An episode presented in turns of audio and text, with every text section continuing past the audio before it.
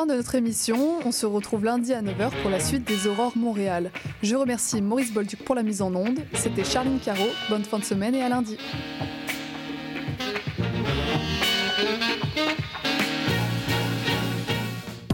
CIBL 105 Montréal. Vivre Montréal, Montréal. Alors, ici c'est IBL. CIBL. On entre en onde bientôt. Bientôt. Dans 5 minutes. CIBL 105 au cœur de Montréal.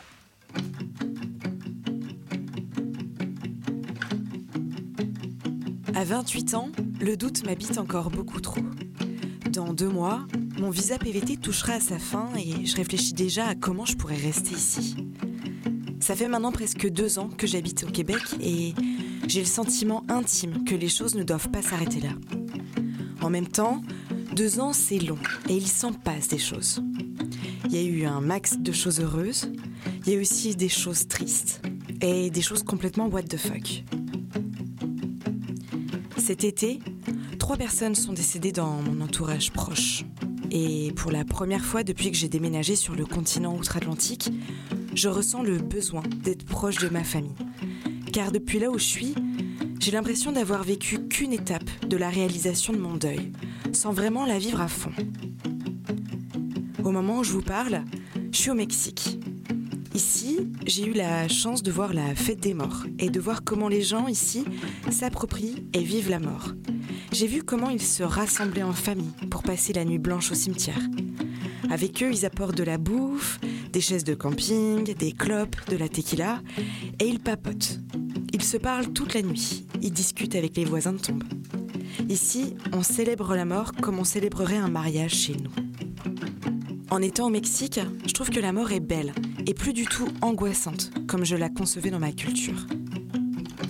Alors, même si ma famille me manque, même si je n'étais pas avec eux au moment de traverser les décès des proches, j'ai quand même su trouver du répit sur la route. Des histoires comme ça, je pourrais vous en raconter plein. Mais mon truc à moi, c'est justement de tendre le micro aux autres pour qu'ils racontent leurs propres histoires. Bienvenue sur les sentiers débattus.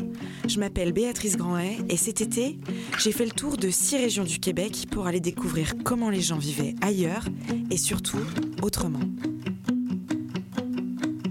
Dis-moi à quoi tu penses quand tu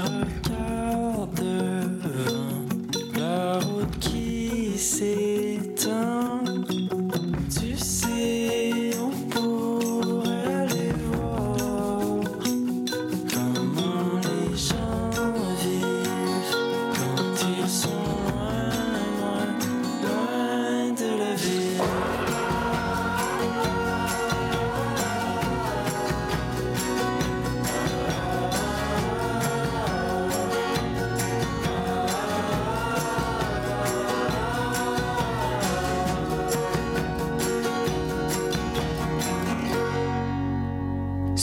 Sentiers débattus.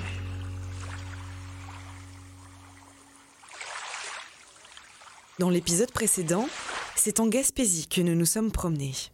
De belles découvertes dans ce coin du Québec avec notamment le passage dans deux communautés qui vivent au crochet des saisons.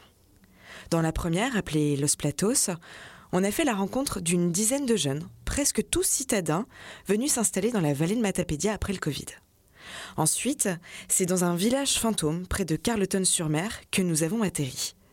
Là-bas, il y a une quarantaine de personnes qui vivent presque en parfaite autonomie. Accueillis par les jeunes de la place, nous avons séjourné au collectif de la Pigeonnière, un collectif anarchiste qui permet l'échange et la transmission d'informations dans tout le secteur gaspésien.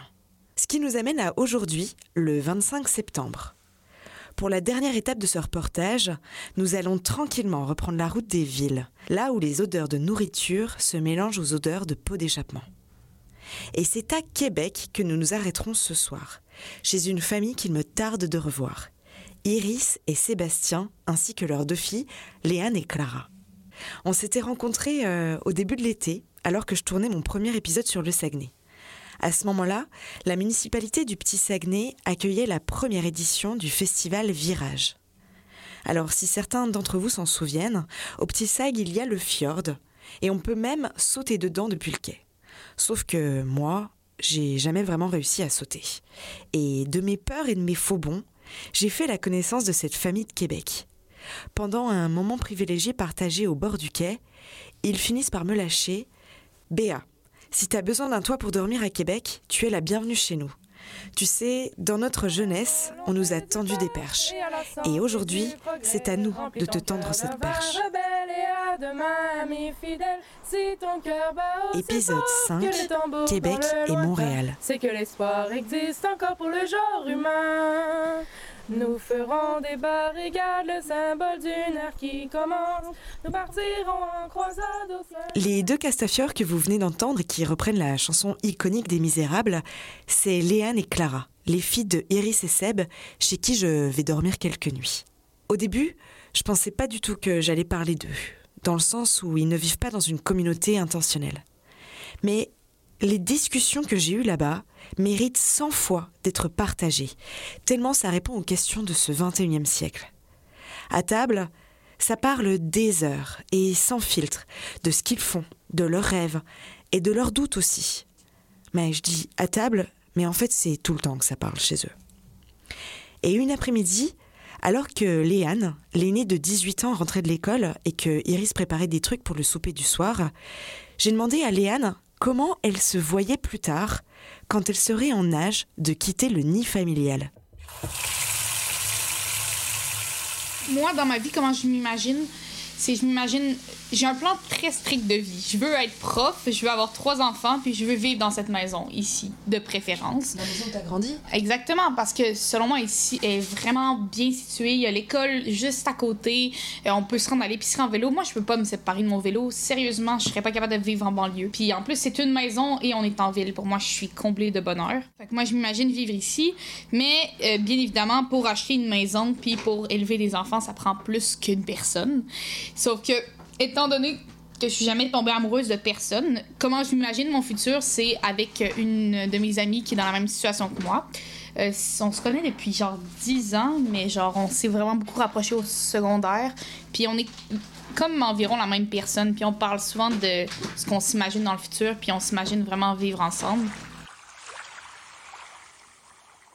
C'est ça, on parlait de communauté, puis c'est elle ce qu'elle disait, c'est qu'elle, elle- vu qu'un peu ça, elle a grandi comme ça, mais elle, aimait beaucoup le, le fait de communauté familiale, de comme euh, tu sais euh, les bâtiments, genre deux étages, il y a les- la famille. euh, la, la- première génération qui vit à un étage, la deuxième génération à un autre étage, puis la troisième génération à un autre étage, qui, qui crée comme ton espace à toi, qu'elle disait, ou que tu pouvais être tout seul puis genre décompresser, mais aussi tu pouvais euh, aller souper chez l'un chez l'autre tout le temps, se faire des partages, euh, échanger des choses. Puis elle, c'est plus comme ça qu'elle le voyait.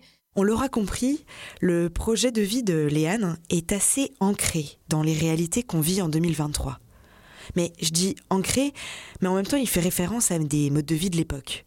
C'est la, la maison familiale avec les générations empilées sur plusieurs étages. Perso, moi ça me rappelle certaines maisons en Italie où toute une famille vit dans le même immeuble. Alors autant le côté rétro on le voit, autant euh, Léane donne un sacré coup de poing dans les mentalités traditionnelles lorsqu'elle parle de son projet de maternité avec son amie. Moi, j'aimerais ça avoir des enfants, puis j'aimerais ça pouvoir en avoir de moi-même. Mais elle aussi, elle aimerait ça en avoir de soi-même. Fait qu'on y a pensé au début, on s'est dit peut-être qu'on les aurait les deux en même temps. C'est ce qui est une mauvaise idée de tous les points. Surtout que lorsque c'est fait par assimilation artificielle, t'as plus de chances d'avoir des jumeaux. Fait qu'imagine, on aurait les deux des jumeaux ensemble, il y en aurait quatre enfants pour deux adultes. Ça serait une catastrophe. Et ce plan-là de vie que t'as tracé dans ta tête, ça fait combien de temps que tu réfléchis? Et c'est depuis toujours, je pense. Ouais, Iris, sais-tu? Toujours. Ouais, toujours. c'est. T'es gamine? Mais depuis. euh, même quand j'étais enfant, je, je savais que je voulais des enfants. Trois, c'est, ça doit faire euh, depuis le secondaire, mais je savais que je voulais des enfants. Puis ce qui est drôle aussi, c'est que je me suis jamais imaginé, j'ai jamais dit j'aimerais ça avoir un chum puis vivre avec lui dans le futur puis élever mes enfants. C'était tout le temps je veux avoir des enfants. C'est avec qui que ça va se faire ce projet-là, ça, c'était, c'était toujours pas clair, euh, même dans mon enfance. Et toi, Iris, euh, l'insémination, t'en penses quoi? Ben, euh, c'est un moyen qui existe, euh, qui est légal et, et gratuit, puis c'est super que ça existe. Ben, je, je suis pas contre, je suis pas. euh, est plus contre que je les élève tout seul, mes enfants. Oui, c'est ça que je suis contre. Oui, oui, c'est ça que je suis contre. Euh, parce que c'est vraiment exigeant, Mhm. d'une part. Puis d'autre part, euh, je trouve vraiment que les enfants, ils gagnent d'avoir deux, deux, euh, figures parentales. Absolument. Ou plus. Mhm. Puis, euh, puis parce que, tu sais- tu sais, Léane a dit, ah, les amis, ils vont être là. Mais tu sais, les amis, à un moment donné, ils ont leur vie, leur projet. Puis, tu sais, c'est sûr que c'est la famille qui, euh, qui écope, tu sais. Toi, Iris, quand t'avais 18 ans, l'âge de Léane, comment t'imaginais ta vie? Ça fait longtemps que j'ai pas eu 18 ans. Ça fait 30 ans. C'était moins clair qu'elle. Euh, moi, je voyais plus ma vie euh, avec un côté multiculturel fort, écologiste et engagé. Je j'avais pas nécessairement... euh, je pense pas nécessairement aux enfants. J'étais pas rendue là, pas en tout. Moi, j'avais le goût de faire de la solidarité internationale.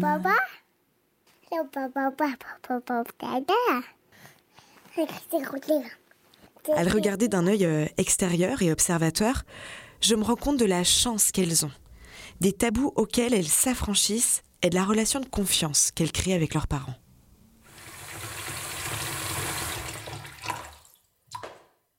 Dans un autre ordre d'idées, à une trentaine de kilomètres de là où on se trouve, vivent une communauté de 29 personnes, de tous les âges. Cette communauté, c'est le Cohabitat Neuville, un espace qui prend vie autour d'une vieille maison de briques et d'une érablière de presque 2000 arbres. Tout a commencé il y a 4 ans avec un couple fondateur, Hélène et Jean. Alors, euh, ah, quelqu'un de nouveau. Ah, mais c'est Monsieur François. Allô, François? Ça va bien? Ça va bien, toi? Bonjour. Oui. Bonjour. Bonjour. Euh, je voulais te demander si je pourrais emprunter la grelinette jusqu'à à peu près après-demain. Je pense qu'on s'aime pas ou que non. Je pense que tu peux l'emprunter. Parfait. Super. c'est bon. Merci beaucoup. Ancien membre de, du Cohabitat. Oui. Oui. Il continuait à rester en lien. Il a décidé d'acheter ici à Neuville. Fait qu'il reste en lien. Là. On, fait du partage d'autos, nous autres, ici. Là. On a mis nos autos en commun. Fait que, dans le fond, on réserve nos autos. Même nos propres autos, là. Et puis, euh, fait que tout le monde peut en bénéficier. Fait que ceux qui n'ont pas d'auto, c'est chouette. Sinon, ben, souvent, euh, je prends pas l'auto tous les jours. Fait que, d'autres peuvent les utiliser. Puis on s'est dit que quand nos autos seraient trop usées, ben, euh, on achètera en commun une auto électrique, là. une ou deux autos électriques selon les besoins. Là. Si aujourd'hui le cohabitat Neuville a l'air de rouler comme sur des roulettes, c'est parce que Jean et Hélène ne sont pas à leur premier coup d'essai. Il y a quelques années, ils avaient tenté l'expérience avec une bande d'amis, mais sans succès. Hélène revient sur cette période d'essais et de doutes. On avait eu une gang avant, euh, on lisait Le Vivre autrement, qui est un livre, je sais pas si tu connais, là, Diana Leaf Christian, sur euh, les communautés en Amérique du Nord. Puis là, on en parle de lesquelles fonctionnent, lesquelles ne fonctionnent pas, pourquoi. Là.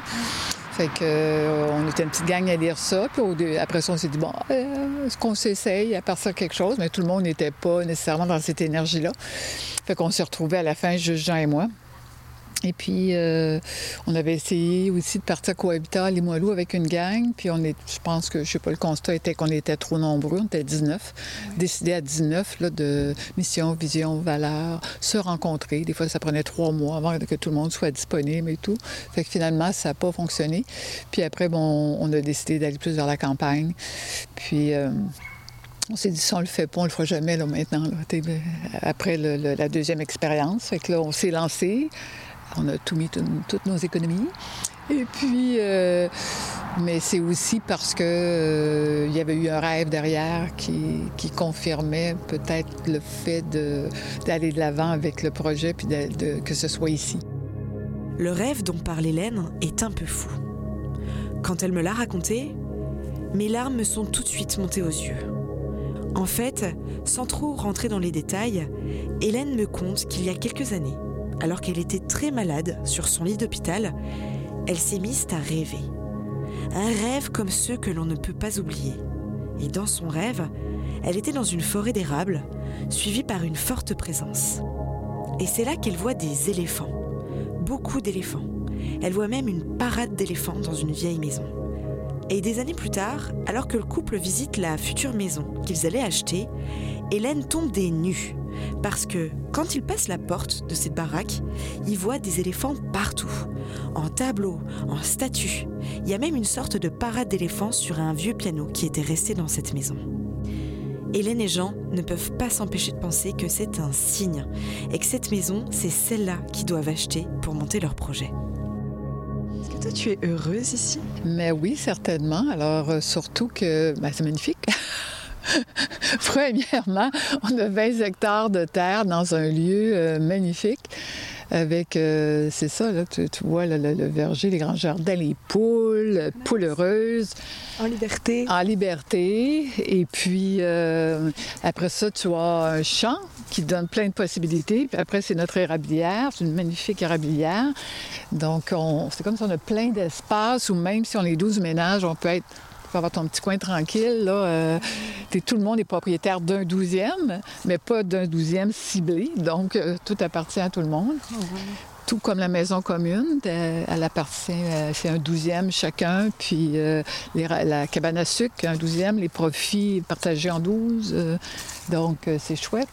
Puis, ben, moi, mon rêve en venant ici, c'est sûr que c'était un élan que je portais depuis longtemps, mais c'est mon rêve, euh, c'était, bon, je sors dehors et puis je peux parler à mes voisins, je peux aller prendre une tisane, je peux, c'est significatif, c'est pas toujours euh, bonjour, puis euh, on se parle à peu près pas, mais ça devient des contacts très significatifs, des gens, des gens précieux, là, avec euh, le temps, puis où il y a beaucoup d'entraide. Alors, les tuyaux arrivent ici. Et d'ici, il y a un mécanisme euh, de vacuum, de, de- de pompe. Puis une fois que l'eau est arrivée dans ce bol-là, elle est repompée dans le bassin qui est juste là, le gros bassin. Donc ça, c'est le bassin d'eau d'érable. Quand le bassin est assez plein, eh bien, on ramène l'eau dans ce qu'on appelle le séparateur. Fait que c'est une petite usine, l'air de rien. Je me suis mis vraiment sur le tard parce que je connaissais rien à ça quand on est arrivé ici. T'as trouvé ça compliqué? Moi, j'avais un ami qui m'avait dit, euh, Jean, de toutes les productions agricoles, la sériculture, c'est la production la plus simple. Je me suis dit, ah! Et j'ai compris, en pratiquant la sériculture, que ça voulait pas dire que c'était pas compliqué, ça voulait juste dire que les autres productions agricoles, c'est vraiment complexe. c'est ça. c'est ça. Pendant la visite de la cabane à sucre, Jean nous a partagé un des secrets du cohabitat Neuville. En fait, en investissant toutes leurs économies de base, Hélène et Jean s'endetteraient sur plusieurs années en attendant de trouver les bons partenaires d'aventure, qui, une fois rentrés dans le projet, rachèteraient une des parts au couple fondateur. Pour éviter la faillite, ils ont eu la bonne idée de faire fructifier dès la première année l'érablière de leur terrain, leur assurant ainsi en moyenne un bénéfice annuel de 25 000 dollars par année. Et l'autre secret du cohabitat Neuville réside dans la gestion des rapports humains au quotidien. En gros, comment est-ce qu'on fait pour faire vivre 29 personnes différentes sous le même toit et comment est-ce qu'on fait pour gérer des conflits sans blesser personne? Donc, la sociocratie, euh, contrairement à la démocratie, la démocratie, c'est quand tu veux passer une décision, une proposition, ça te prend, euh, ça te prend 50% plus 1 de vote, donc 51 Euh, Puis ça, se peut que tu aies 49 à ce moment-là de personnes qui sont pas contentes, qui créent des alliances, qui sont contre les autres. Alors, on voulait pas ça. Fait que la sociocratie, il faut que, que tout le monde se rallie. Alors, c'est le principe de pas d'objection. Alors, disons qu'il y a une proposition pour quelque chose. OK, c'est pas mon idéal. Est-ce qu'on peut bonifier la proposition? On en discute, puis après ça, on, fait, on, la propose, effectivement. Puis euh, il faut que les gens se rallient, la totalité, pour dire euh, j'ai dit mon mot, j'ai consenti, donc je vais de l'avant avec. Puis un principe de la sociocratie, c'est que c'est pas toujours la meilleure idée qui passe, c'est celle qui fait. L'unanimité. Oui, c'est ça, celle qui rallie, celle qui fait que, ouais. Ça prend plus de temps. Euh, Peut-être au début, mais je pense qu'on gagne. On gagne à tous les niveaux. On gagne. euh, un autre principe de la sociocratie, c'est l'équivalence au niveau du temps de parole. Alors, euh, c'est pas les grandes gueules qui nécessairement vont avoir plus de temps pour parler. Tout le monde a l'occasion de, parler. On fait toujours le tour. On, accorde le même temps. Ce qui fait que c'est beaucoup apprécié. Ça fait que tout le monde s'implique, tout le monde dit, parle. Et puis, euh, finalement, euh, tout le monde ne peut pas dire j'ai pas été consulté ou je n'étais pas d'accord. Non, c'est que les gens finissent par euh, donner leur, OK, Ben, leur, pas d'objection. Je ne m'objecte pas, c'est ça qu'on dit. Le fondement moderne de la sociocratie n'est pas très vieux. Il date des années 70 et tire son origine des théories systémiques. Et comme le dit Hélène en parlant du cohabitat Neuville, ça marche pour les 29 habitants ici. Voire même, ça fait grandir tout le monde, et ce peu importe leur âge. Mais il est maintenant l'heure pour nous de reprendre la route.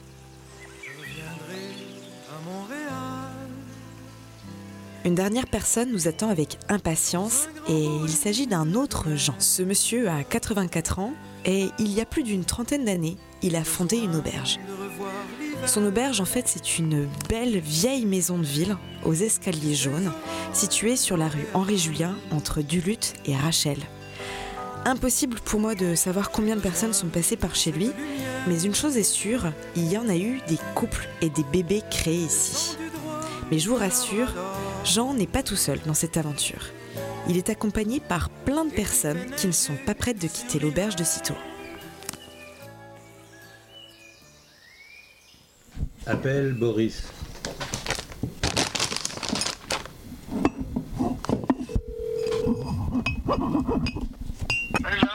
Ouais, Boris, comment ça va? T'as-tu amené tes, en- tes parents à le- à l'aéroport? Ouais, j'ai amené les parents, là, tout est beau, là. Ouais. Là, j'étais pour. euh, je vais aller à l'auberge vite fait, là, parce que j'avais dit à Eric que j'allais l'amener au notaire, là, pour voir euh, qu'est-ce qu'ils disent, là, pour voir. Ah ouais, ah bah si tu passes, là, y a- j'ai une copine et euh, qui fait un reportage sur l'auberge. Là, si tu passes, là, tu, tu peux passer 5 minutes Ah, ici. Bah oui, ben j'arrive, là, je vais. Ok, je t'attends. Deux minutes, là. Ok, c'est beau, je t'attends ici. Tu le connais pas, Boris? Super mec. Mais lui, là, en réalité, là, euh, parce que moi, tu vois, j'ai j'ai rendu à 84, 4, là, euh, je commence à m'en aller vers le, vers le plus tard, là, disons. Ça fait que lui, d'après ce que j'ai compris, là, lui, il serait capable de reprendre l'auberge et de continuer là, un peu dans la même philosophie, là, c'est ça. là. Donc, mes, mes parents sont venus ici en 2011. Pendant que j'étais à l'armée au Brésil, ils sont venus ici. Ils ont découvert l'auberge parce qu'ils aiment bien rester dans la jeunesse. Donc, ils sont venus, ils ont aimé, ils ont connu Jean. Et là, quand, quand j'ai décidé de venir en touriste, ils ont dit Ah, reste chez Jean parce que c'est cool. Je suis arrivé ici. Et voilà, c'est l'histoire. Je, je suis arrivé ici, j'ai aidé un peu dans les ménages, machin. Alors, j'ai compris un peu la logistique. C'est drôle, chez Jean, c'est toujours des histoires comme ça, des histoires entremêlées. Et ça m'est arrivé tellement de fois en voyageant au Québec que je me mette à connecter avec des gens et qu'au bout de 5 minutes, on se mette à faire des liens avec cette auberge. Mais en allant retrouver Jean aujourd'hui, j'aimerais percer le mystère de son auberge. À savoir comment son aventure a commencé et pourquoi Jean a décidé de dédier sa vie entière à recevoir des étrangers. Ben, parce que euh, moi, quand j'étais jeune, là, j'ai travaillé dans une usine qui s'appelait Délai. On faisait du moule métal. Et puis le, le patron était sympa et il nous avait payé un séjour à- en auberge de jeunesse au Rousse pour apprendre à faire du ski. Donc, euh, et c'est là que j'ai rencontré les auberges. C'est là que j'ai dit tiens, c'est une bonne idée ça pour plus qu'il y ait de guerre, tous les jeunes de tous les pays du monde. Donc j'ai dit, c'est au moins les gens, ils se connaissent de plusieurs pays ensemble, et puis c'est une bonne idée. Puis j'avais dans l'idée que plus tard, peut-être, j'en ferai une.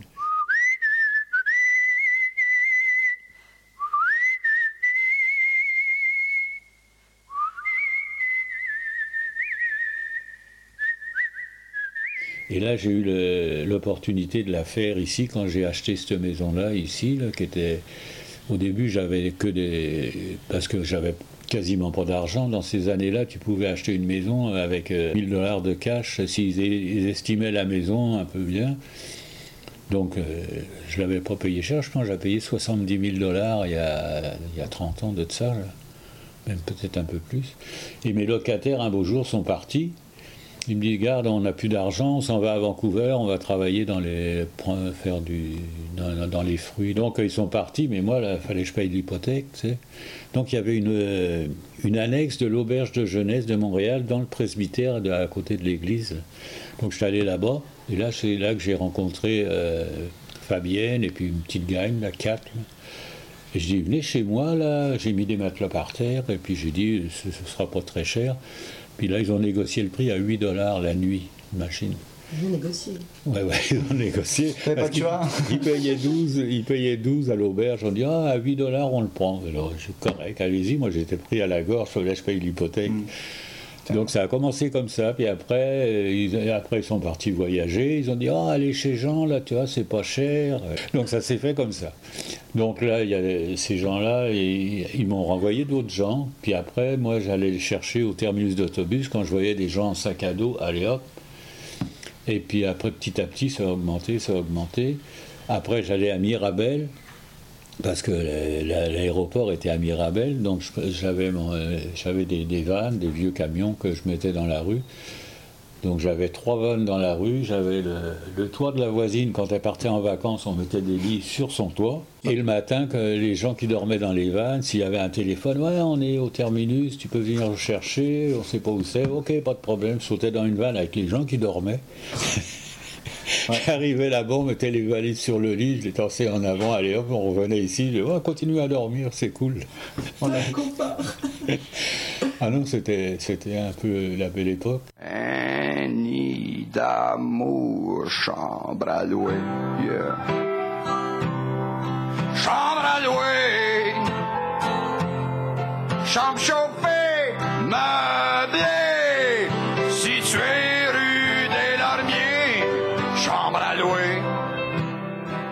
Je me suis fait poigner par les flics qui m'ont dit Ah non, mais t'as pas le droit de donner des petites cartes ici, tu sais, euh, on veut plus te voir ici. Bon, ok, j'ai pris ça cool un peu, parce que j'amenais les gens de Mirabel à Montréal, je leur faisais payer 5 dollars le, le voyage, ils restaient à l'auberge, et puis c'était cool, quoi. Puis euh, comme ça, ça montait, ça montait, puis euh, je te dis, à un moment donné, euh, j'avais mon ancien appartement de la rue Berry, euh, là je l'avais... De Lorimier aussi. De Lorimier, j'avais acheté de Lorimier, j'avais loué deux, trois appartements, on tenait euh, quasiment 150 personnes par jour. Donc il fallait que je cours le matin faire les petits déjeuners, euh, et ça fait que ça a monté, ça a monté, ça a monté, puis euh, bon maintenant là c'est un peu plus cool, là, parce que... Ouais, et cette époque-là, il n'y avait pas d'internet, alors c'était vraiment. Ouais, il n'y avait pas d'internet, alors les gens se parlaient. Maintenant, au petit déjeuner, les gens ils sont sur leur téléphone. Bon, pas tous, mais quand même, ça, ça a changé. euh. On essaye de garder le même esprit, là. Puis euh, Boris, lui, euh, il va. J'aimerais ça que. Bah oui, je vais continuer, ouais. C'est vrai qu'à la sortie de la Deuxième Guerre mondiale, de nombreux projets de jeunesse internationaux ont vu le jour, dans l'espoir que plus jamais on ne connaisse de guerre. À Paris, mon père m'a raconté que, quand il faisait ses études, il crêchait à la Cité internationale. C'est une sorte de mini-village avec des résidences maisons de tous les pays du monde. Mon père, lui, s'est retrouvé à la maison du Canada, un peu par dépit parce que la maison de la France, à ce moment-là, était complète. Alors, même si de l'eau a coulé sous les ponts, les guerres n'ont jamais vraiment cessé de tuer, de massacrer, de détruire le futur de millions d'enfants. Mais au milieu de tous ces malheurs, je me dis que heureusement, il existe des gens qui se battent au quotidien pour que la vie soit célébrée. Je suis plus que reconnaissante envers toutes les personnes que j'ai croisées cet été et qui m'ont ouvert leurs portes et leur cœur. Aujourd'hui, je peux dire avec fierté que mes héros sont toutes ces personnes. Léane, 18 ans, qui rêve de vivre plus tard dans la maison de ses parents et élever ses enfants avec sa pote d'enfance.